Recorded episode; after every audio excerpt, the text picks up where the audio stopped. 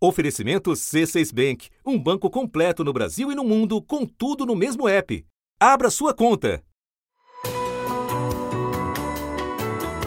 Da redação do G1, eu sou Renata Loprete e o assunto hoje com Natuza Neri é Influenciadores na política. Casos recentes expõem como as redes sociais contaminaram o debate público. Gabriel Monteiro tem 27 anos, é ex-PM e está no primeiro mandato como vereador no Rio. Estreante na carreira política, foi eleito com 60.326 votos. Arthur Duval, também chamado de Mamãe Falei, foi o segundo deputado estadual mais votado nas últimas eleições. É um parlamentar polêmico Eleitos na onda do bolsonarismo, eles nasceram de um movimento que inflou o discurso por uma nova política. Em comum, eles têm milhões de seguidores.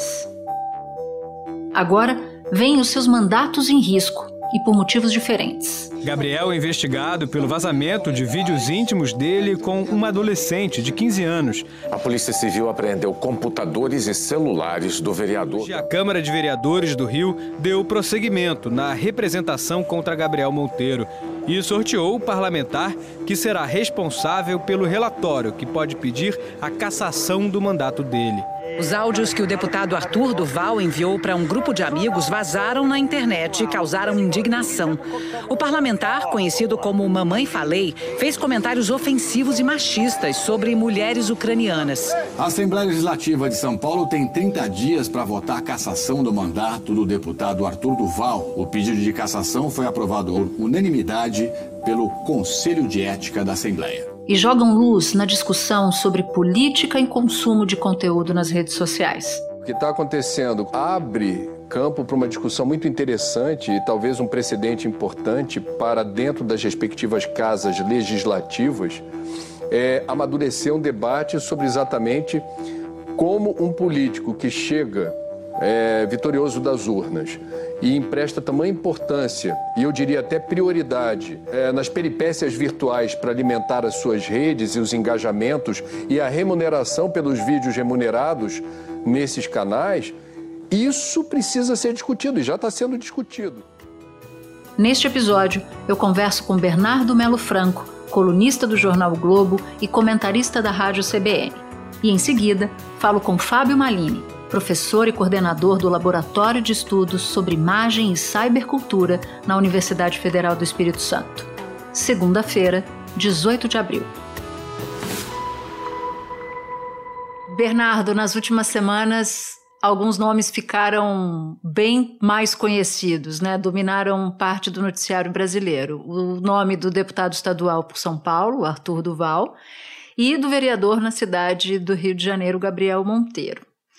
Ambos nasceram do MBL e ambos tinham forte presença nas redes sociais, principalmente nos canais de publicação de vídeo, onde antes mesmo de serem eleitos eles já eram, já tinham milhões de seguidores.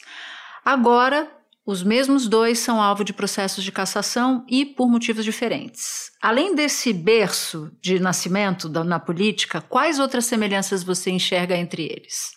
Olha, Natuza, de fato, os dois militaram juntos no MBL, que foi uma espécie de uma incubadora de políticos da chamada nova direita, desde o impeachment da presidente Dilma. Hoje, parte dessa turma continua com Bolsonaro, outra parte está com o Sérgio Moro, com outras opções aí da chamada terceira via. Mas o fato é que esses dois políticos, o Arthur Duval e o Gabriel Monteiro, os dois surfaram a mesma onda, que foi a onda do bolsonarismo, a onda da antipolítica.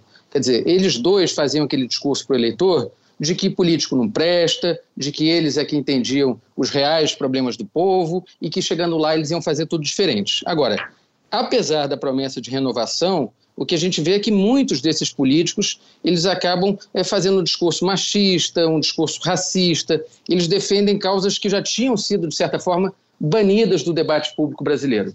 O cientista político Renato Lessa, é, ele até cravou uma expressão para esse tipo de político, dizendo o seguinte, que é o homo bolsonaros, é uma espécie é, nova assim de político, né? Esses sujeitos que gostam de aparecer armados, né? Que confundem argumentação com insulto, que gostam de ofender as minorias, que gostam de falar alto com as mulheres. Então é um tipo de personagem que certamente nosso ouvinte já viu também aparecer na sua cidade, se ele não estiver no Rio ou em São Paulo.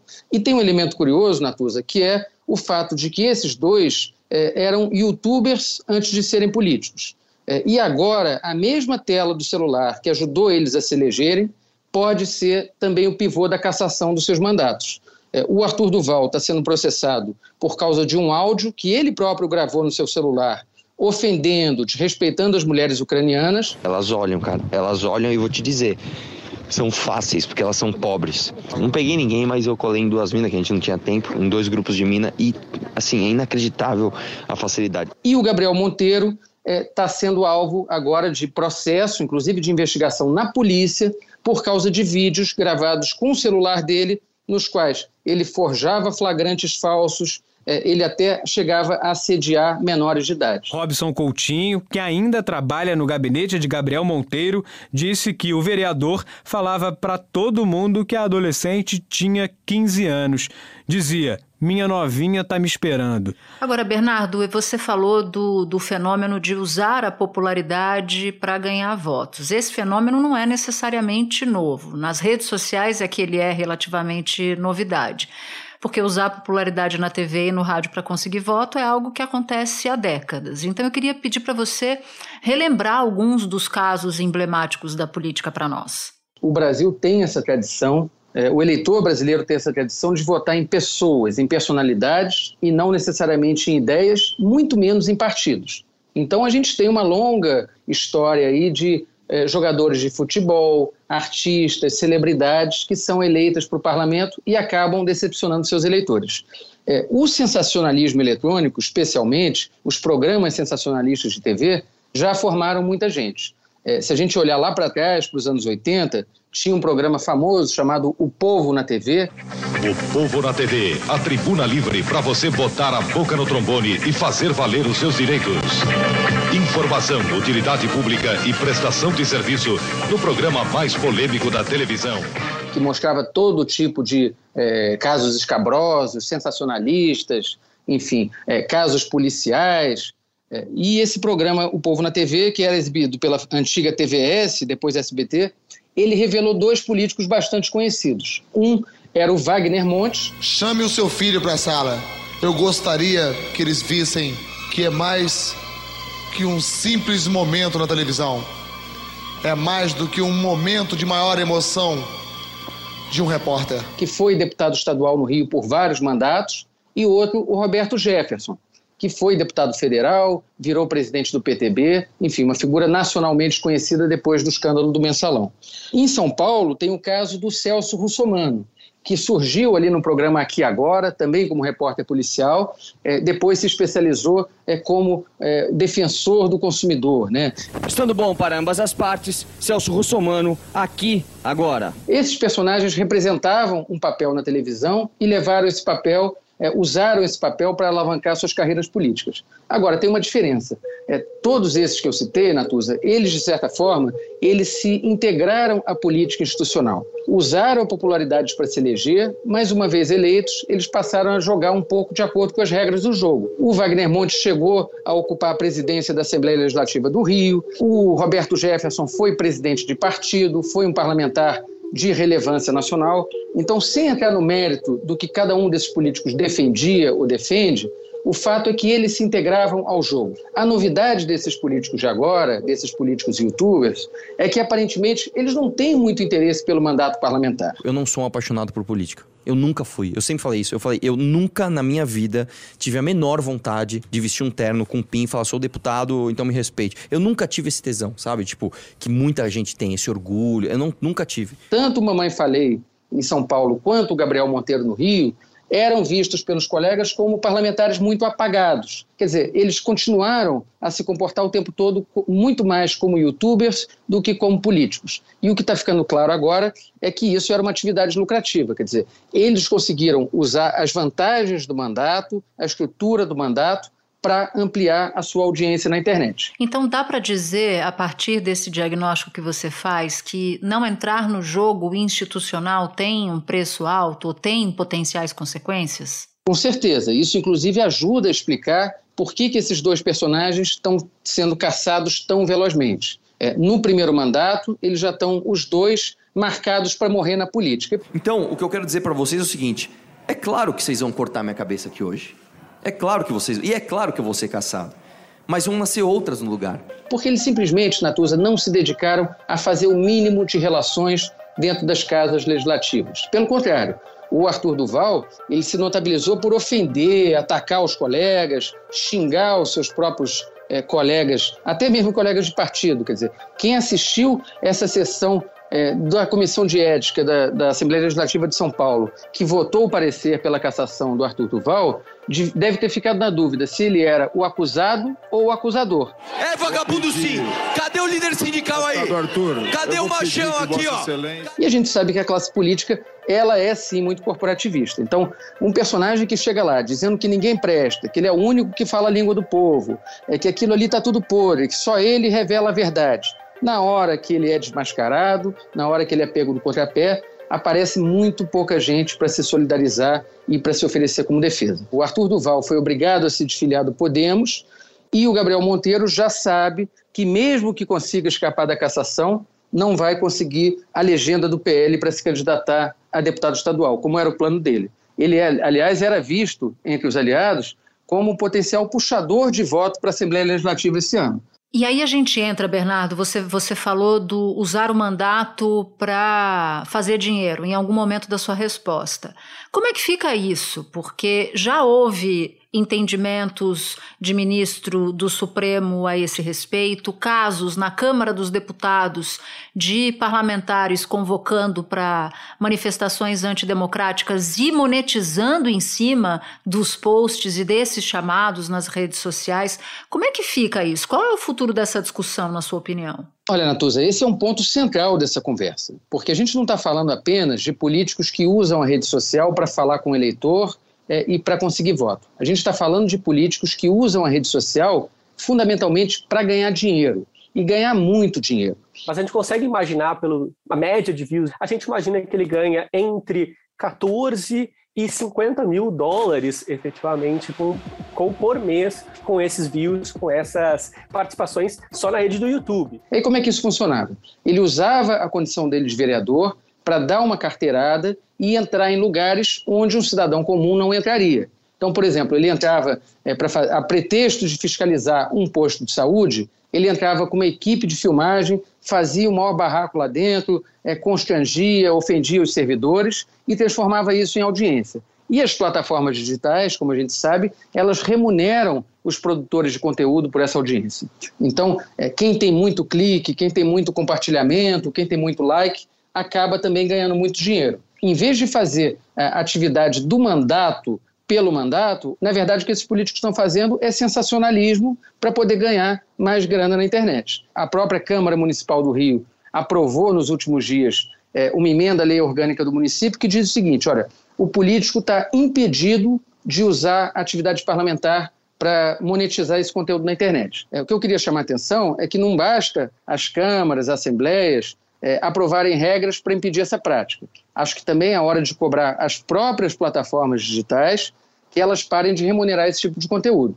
Né? Se as plataformas estão aceitando colaborar no combate às fake news, no combate à desinformação, elas também precisam se comprometer a não remunerar quem usa a política para fazer negócio. Exatamente. É bom lembrar que o inquérito das milícias digitais que corre no Supremo Tribunal Federal e é tocado pela Polícia Federal já identificou tudo isso já existe um mapa de como essas operações são feitas. E, Natuza, tem uma coisa interessante para notar nisso. É, quando o ministro Alexandre de Moraes tomou essa decisão de desmonetizar, ou seja, cortar a remuneração desses parlamentares de extrema-direita que estavam promovendo ódio na internet, o presidente Bolsonaro ficou muito irritado. Não pode um ou dois caras estragar a democracia no Brasil.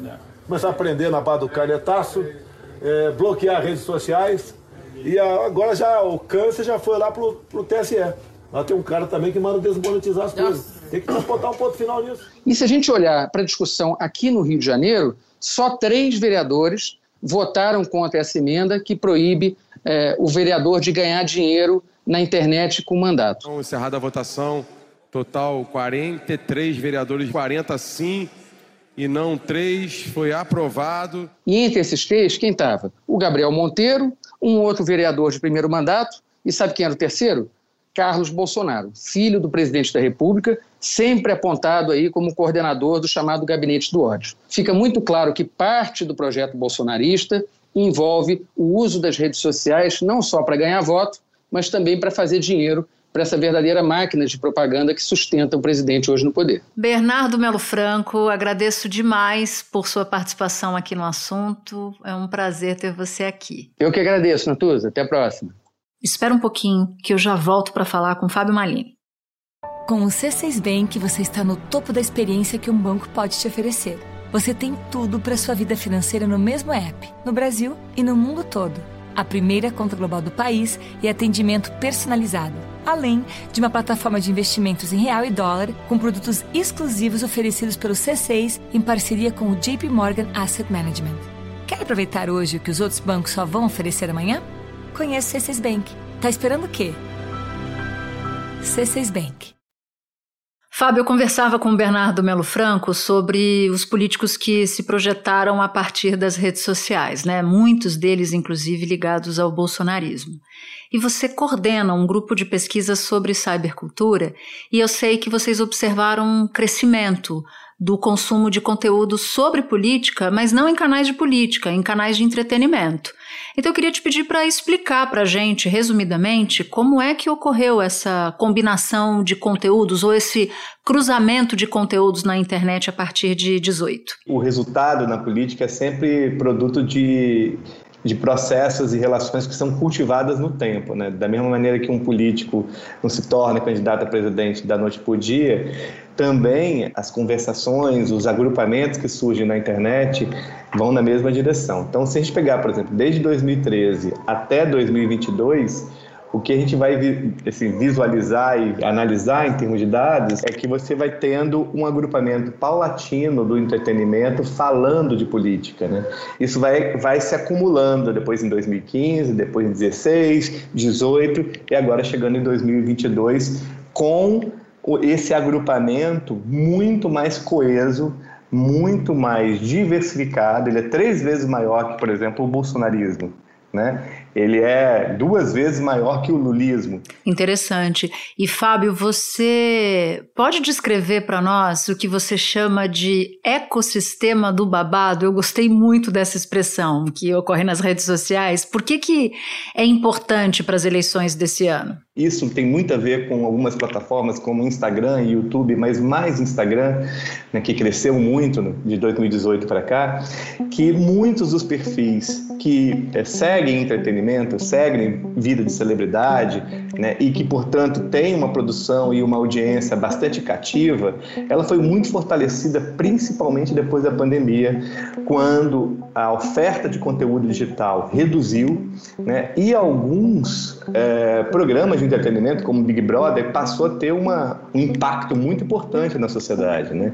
Essa variedade de novos integrantes, novos sujeitos com vozes muito poderosas em plataformas como o Instagram, fez nascer criar um ecossistema que fica falando né, sobre o que, o que está acontecendo entre eles. Né? A partir do momento que esses influenciadores começam a falar de questões econômicas, inflação, preço alto no supermercado, né? E uma série de pautas políticas, essa interpenetração da política com entretenimento começa a acontecer e a audiência, ela obviamente, ela vai entendendo que esse ponto, um ponto dos temas políticos, também geram muito likes, também geram muito, muita conversação, conflito né, nos comentários, enfim. Então, Fábio, eu queria pegar esse gancho porque você fala da combinação de políticos como celebridades, né? E há um processo inverso também, que é o da celebridade que fala de política. Na sua avaliação, são duas faces de um, de um mesmo fenômeno? É uma coisa só? Tem a ver muito com a plataformização da vida política. A gente não precisa ter necessariamente nada contra youtubers ou influenciadores, só que as pessoas têm que saber para que serve o cargo público. É servir a população. De que se trata a política? O que representa estar em um cargo público? Com a presença dessa geração que acha que é só um lugar para bradar o espaço de fazer política, como é que fica a política? E aí esses atores participando das plataformas de mídia social, cultivando a audiência, que é, como eu falei no início, um cultivo de 5, 10 anos né, acumulados, esses atores eles começam a, a, de certa maneira, evangelizar a sua, as suas audiências. Né? E nesse processo de evangelização, eles vão ganhando certa notoriedade. Não é à toa, por exemplo, que médicos, chamados médicos cloroquiners, né, aqueles que defendiam o tratamento precoce, é, como solução lá para a Covid, eles se tornaram grandes celebridades em Instagram, em plataformas de vídeo, e agora vão ser candidatos em muitos lugares do, do, Brasil. Então é interessante ver como que quanto maior a audiência formada nas plataformas, maior a, a possibilidade do, de aparecer novos atores políticos disputando, né, com aqueles que estão utilizando técnicas tradicionais de comunicação já há muito tempo. Né? Aliás, você falou em técnica tradicional de comunicação. Eu me lembrei de uma reportagem do G1 de uma declaração, na verdade, do Arthur Duval, né, no processo ali de, de cassação, numa sessão tumultuada, em que ele diz assim para os parlamentares: vocês vão cortar minha cabeça, mas vão nascer mais no lugar. E isso me pareceu muito sintomático, né, desse momento que nós vivemos e desse processo que você enxerga a partir das suas observações ao longo dos últimos anos. E um outro ponto importante. Eu tive acesso recentemente a uma pesquisa da professora Esther Solano. Ela fez uma pesquisa com jovens que diziam exatamente isso que você nos conta aqui, que os jovens eles não se veem refletidos na política, eles acham a linguagem política uma linguagem velha e eles normalmente vão atrás de informação sobre política via influenciador digital que muitas vezes não tem a ver com aquele assunto né? O influenciador de maquiagem, de fitness, o coaching, como você mesmo se, se referiu. Então você tem uma, um acesso à opinião do influenciador digital e não acesso necessariamente àquele fato político que tenha eventualmente ocorrido. De um lado, você tem uma geração que está desconectada da, dos veículos também, digamos, tradicionais da propaganda política, mas, por outro lado, eles também estão mais interessados nessa interface entre entretenimento e política. Se a gente pegar, por exemplo, toda essa cultura do streaming, né, que se fortaleceu pós-pandemia, né, das lives, isso fez nascer é, novos influenciadores digitais. E no, durante o dia a dia, o cara vai falar da inflação, o cara vai falar de uma situação política que aconteceu no país, de um caso que aconteceu no país. Então, esse processo de evangelização vai acontecendo e as pessoas vão consumindo mais do que a informação que aquele influenciador diz, mas, sobretudo, o jeito, a maneira como como é dito. É o famoso tudo junto e misturado, né, Fábio? Eu vou te agradecer demais pela participação. Estou aqui nas férias da minha amiga Renata, mas já vou tomar liberdade para dizer para você voltar sempre aqui no assunto. Ah, eu que agradeço a, a, o convite. Alguns dos áudios que você ouviu neste episódio são da TV Tupi, da TVS e do SBT. Este foi o assunto, o podcast diário disponível no G1 no Globoplay ou na sua plataforma de áudio preferida. Vale a pena seguir o podcast na Amazon ou no Spotify, assinar no Apple Podcasts, se inscrever no Google Podcasts ou no Castbox e favoritar na Deezer. Assim, você recebe uma notificação sempre que tiver um novo episódio. Eu sou Natuzaneri e fico por aqui. Até o próximo assunto.